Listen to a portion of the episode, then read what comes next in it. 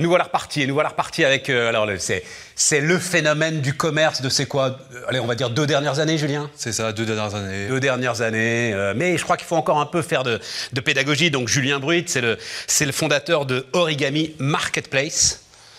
Un mot sur les marketplaces? Un mot sur les marketplaces. La marketplace, c'est ce qui va permettre à tout- toute entreprise d'agréger une offre au-delà de ses frontières, de son propre stock. Exactement, voilà, c'est ça.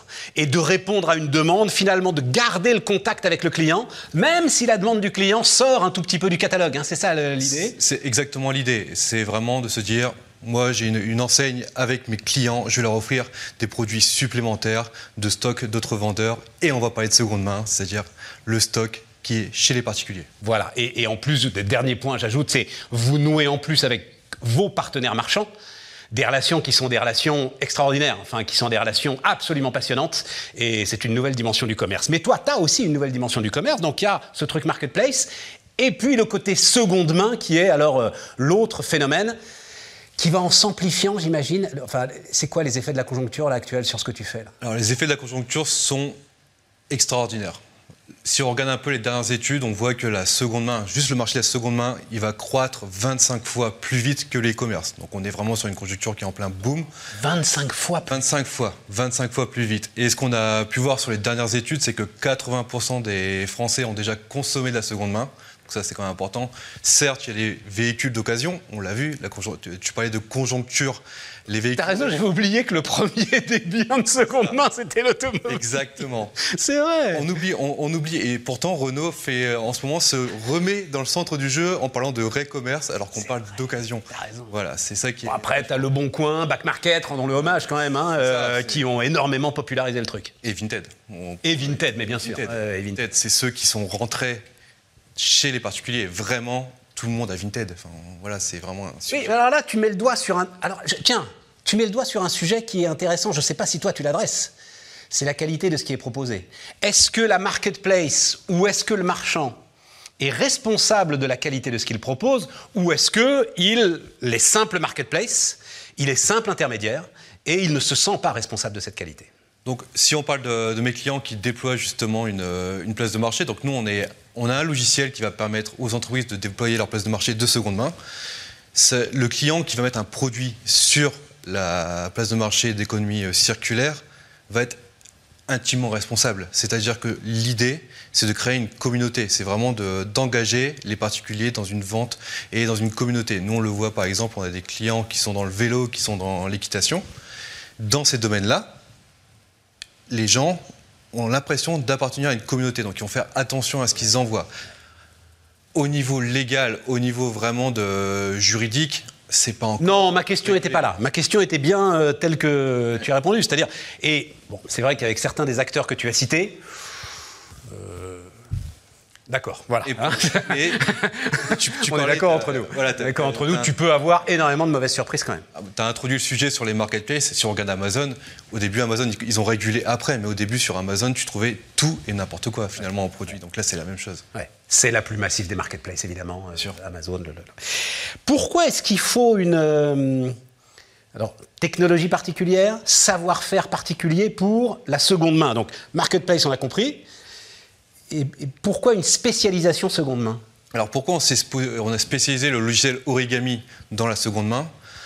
Parce que c'est vraiment, on revoit les codes de la marketplace. C'est-à-dire que sur une marketplace habituelle, on connaît les gros acteurs qui font de la marketplace, on ajoute un produit sur un back-office incompréhensible par, le- par les particuliers. Tout se fait sur un portail hyper simplifié. On ne va pas payer un particulier à 15 jours. Il faut quelque chose de très simple. Donc nous, on s'est spécialisé là-dedans parce qu'on on doit mettre en place une simplification des processus. On doit aussi permettre d'o- d'offrir des outils qui vont plus loin qu'une euh, place de marché euh, habituelle. Alors, vas-y, vas-y, par exemple, quels Bah, outils tu parlais, nous, nous, on est en train de travailler par exemple sur le côté authenticité du produit, l'authenticité, la, la validité du produit.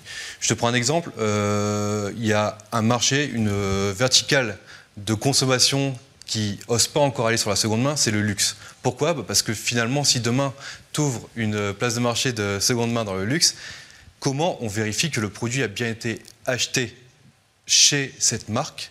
Et surtout qu'il n'a pas été, c'est pas de la contrefaçon. Donc il y, a déjà ce, côté-là, l'authenticité. Euh, d'autres exemples, il faut aussi, euh, lorsqu'on fait... Euh... T'as pas, pas, un grand nom, pas... Alors je suis un peu perdu, mais il n'y a pas Vestiaire Collective ou enfin... Il y, a, y a Vestiairco qui fait, euh, qui fait quand même du luxe. Qui fait quand même du luxe, voilà. Mais, mais je me souviens, pour en avoir discuté avec eux, il y a une énorme infrastructure de vérification effectivement des produits, ne serait-ce que pour ne pas se faire fermés euh, purement et simplement par les grands acteurs du luxe, voilà, Clairement. qui doivent les tolérer. Et, justement, en fait, nous, l'enjeu, il est encore plus, plus loin, parce que Vestiarco, ils ont, ils ont un côté logistique euh, qui est présent.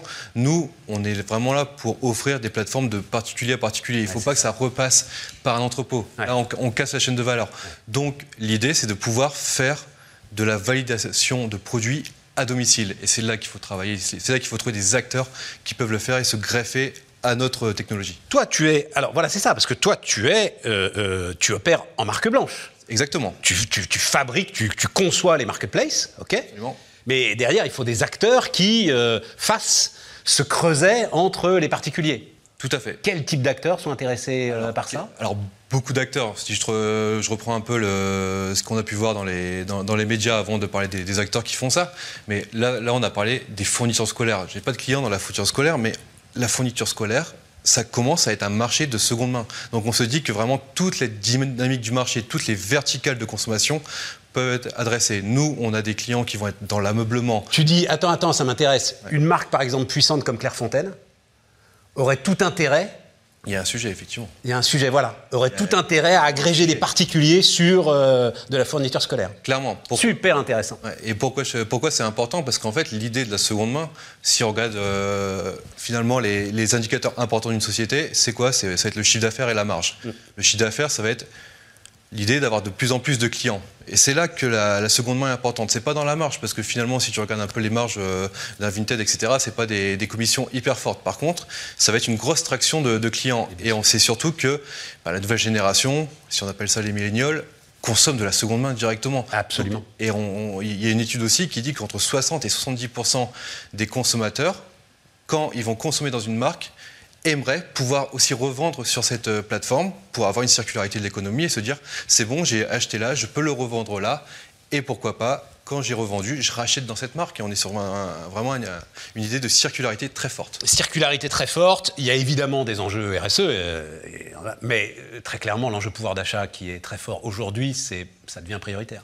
C'est plus que prioritaire, c'est-à-dire que le côté du pouvoir d'achat, c'est vraiment la première réponse qui est faite à toutes les études de pourquoi vous consommez sur la seconde main. Alors derrière, il y a effectivement ce, côté de je peux, moi, à mon, à mon niveau, aider à réparer la planète.